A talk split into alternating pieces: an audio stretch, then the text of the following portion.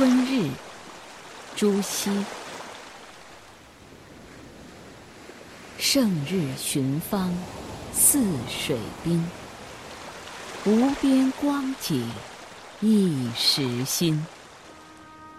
等闲识得东风面，万紫千红总是春。我选择了一个春光明媚的好日子，观花赏草，来到泗水河边。只见无边无际的风光景物，一时间都换了新颜，轻易就可以看出春天来了。春风吹得百花开放，万紫千红，到处都是春天的景致。表面上看，这是一首春游诗。诗人在一个阳光明媚的日子到郊外去踏青，沐浴春风之中，看到满眼的春色，不禁发出“万紫千红总是春”的赞叹。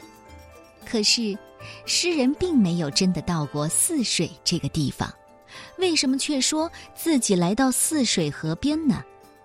我们就来说说诗人朱熹吧，他是南宋的大哲学家。非常的崇拜孔子，虽然他的时代和孔子差了一千多年，但他一直把孔子当成自己的老师。而泗水呢，那是北方的一条河，当年孔子讲学的地方。朱熹说自己来到泗水寻芳，其实啊是把孔子的学说比作春风，他博大精深，化育万物。孔子的教诲。就像明媚的春风一样啊！